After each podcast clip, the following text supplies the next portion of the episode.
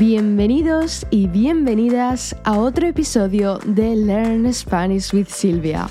I am Silvia, your host, and in today's lesson, I'm going to teach you how to use the present simple tense of regular verbs so you can confidently use Spanish in your day to day conversations.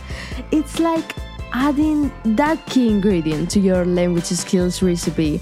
Once you've got the hang of it, you'll be able to talk about your routine, share thoughts, and connect with others in Spanish. So, guys, stick around, grab a snack, super important, and let's spice up your Spanish game because, my friends, things are getting serious.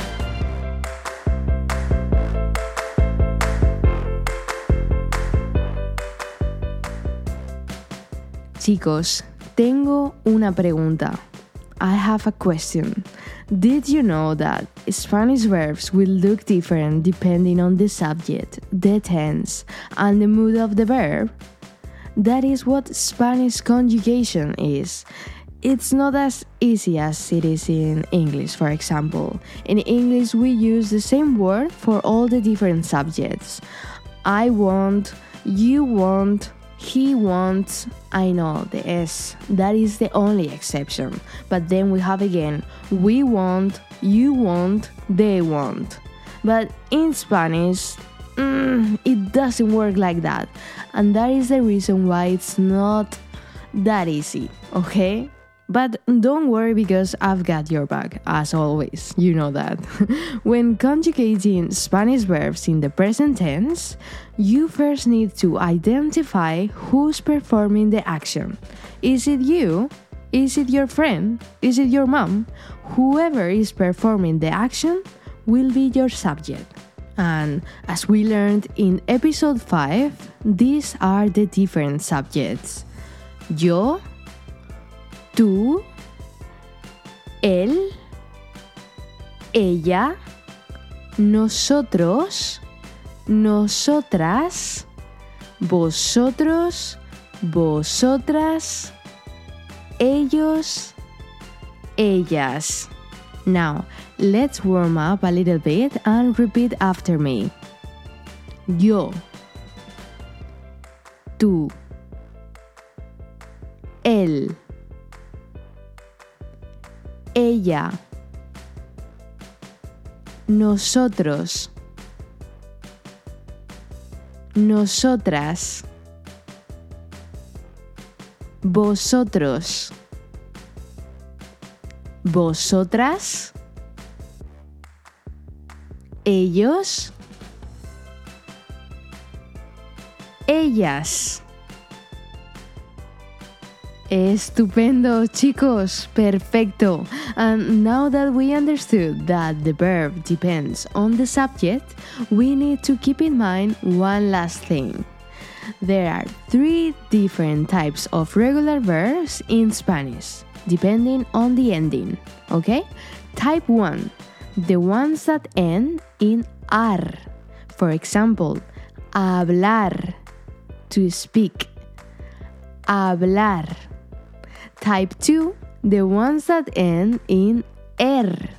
Example, beber, to drink. Beber. And type 3, the ones that end in ir. For example, vivir, to live. Vivir. Okay, got it?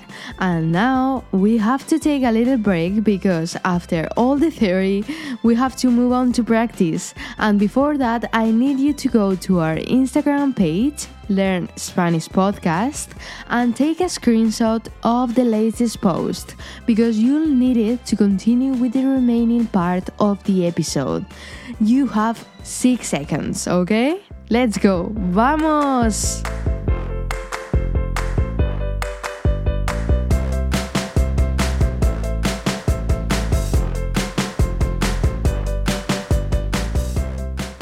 Genial chicos, estamos de vuelta.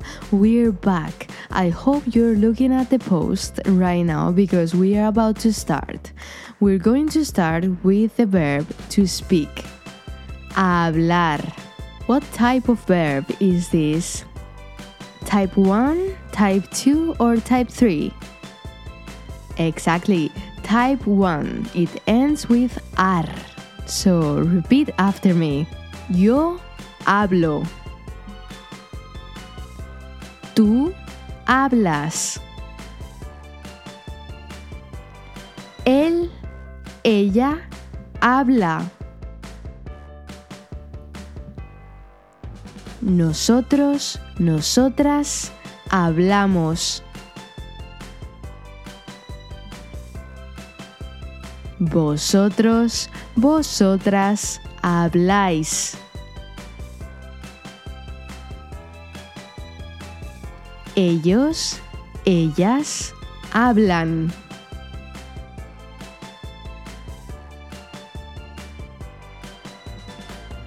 Muy bien. Now let's practice. Hola, ¿qué tal? ¿Hablas español? Repeat after me. ¿Hablas español? Muy bien. This means, do you speak Spanish? ¿Hablas español? So, listener, please ask me, do you speak Spanish? Sí, hablo español. Soy de España. Yes, I speak Spanish. I'm from Spain. ¿Y tú? ¿Hablas español? Muy bien. You have to say, sí, hablo español. So repeat after me. Sí, hablo español.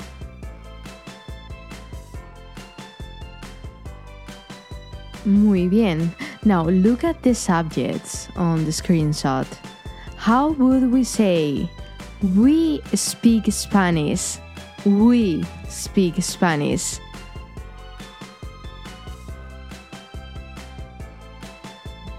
Nosotros hablamos español. Repeat after me. Nosotros hablamos español.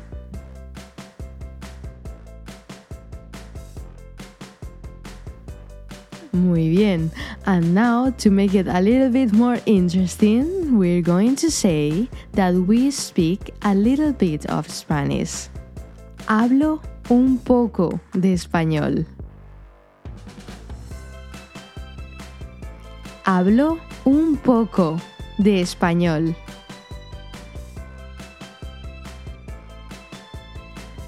Are you ready? I'm going to ask you. You have to say, I speak a little Spanish. ¿Hablas español?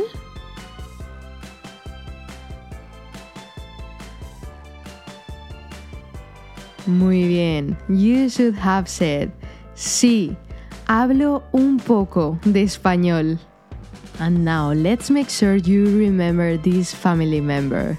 How would you say, my brother speaks a little bit of Spanish? So, first thing, how do we say my brother? Mi hermano. Right? Mi hermano. And mi hermano is él. And what do we add when the subject is él or ella? We add the letter a. So, how do we say my brother speaks a little bit of Spanish? Muy bien. Mi hermano habla un poco de español. Repeat after me. Mi hermano habla un poco de español.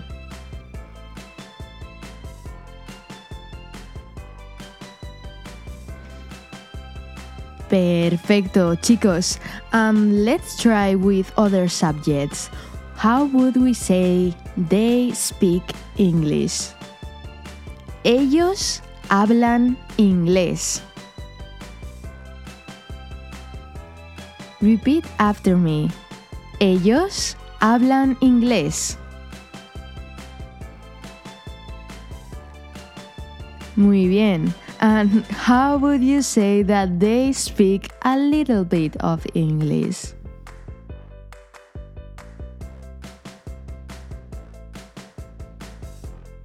Exacto. We have to add un poco de. Ellos hablan un poco de inglés. Again, ellos hablan un poco de inglés.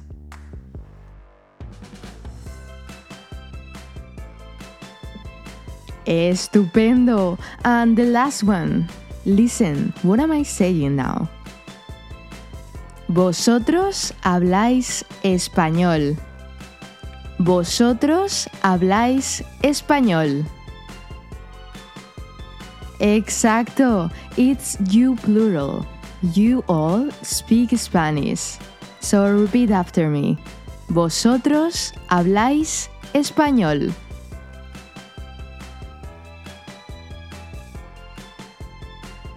Muy bien. And now a little bit faster. Vosotros habláis español. Estupendo, chicos. Muy, muy bien. That was the verb to speak. Hablar. Remember, type 1 because it ends in ar. Okay? And now that you can conjugate this verb, the verb hablar, you will be able to do the same with many others like estudiar, comprar, tomar, escuchar, all of the verbs that end in ar. Now let's continue with another kind of verb, second type, the one that ends in er.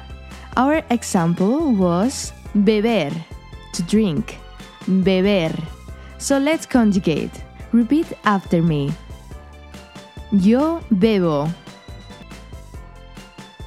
Tú bebes. Él, ella bebe. Nosotros, nosotras bebemos.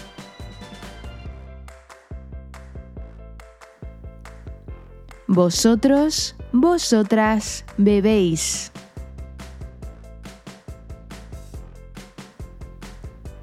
Ellos, ellas beben. See? It's not that difficult. If you look at the picture, you will see that there are not many changes between ar, er, and ir verbs. And good news, the first subject, yo, it stays the same in all of them. Listen, yo hablo. Yo bebo. Yo estudio. Yo compro. ¿Sí? Fantástico.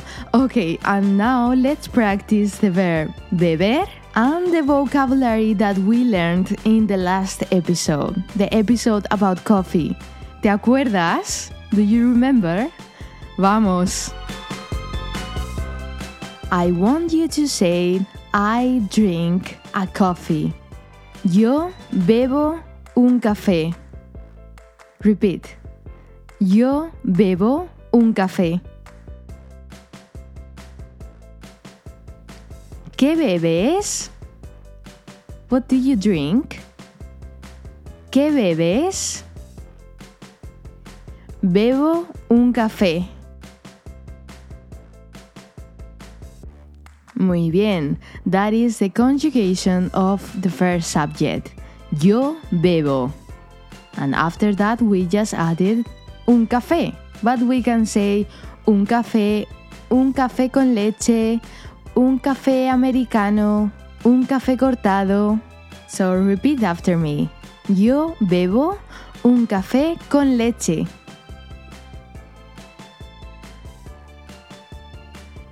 Muy bien. Again. Yo bebo un café con leche.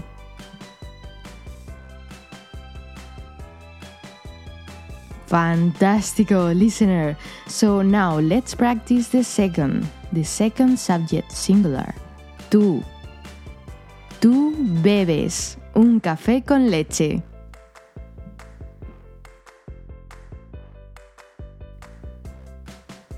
Tú bebes un café con leche.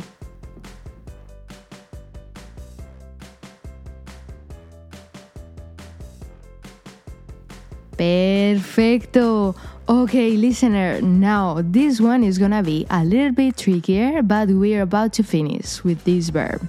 Okay, I want you to say, My father and my mother drink coffee. We will have to use they. Ellos. Mi padre y mi madre beben café. Mi padre y mi madre beben café.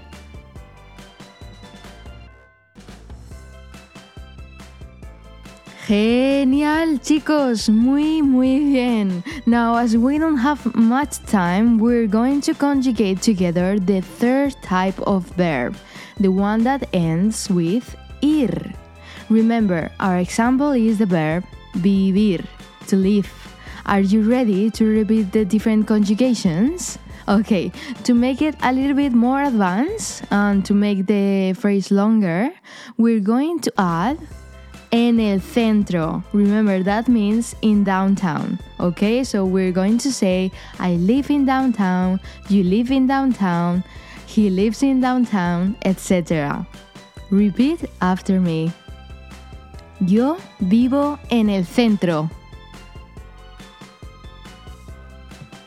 Tú vives en el centro. Él, ella, vive en el centro. Nosotros, nosotras vivimos en el centro. Vosotros, vosotras vivís en el centro. Ellos, ellas viven en el centro.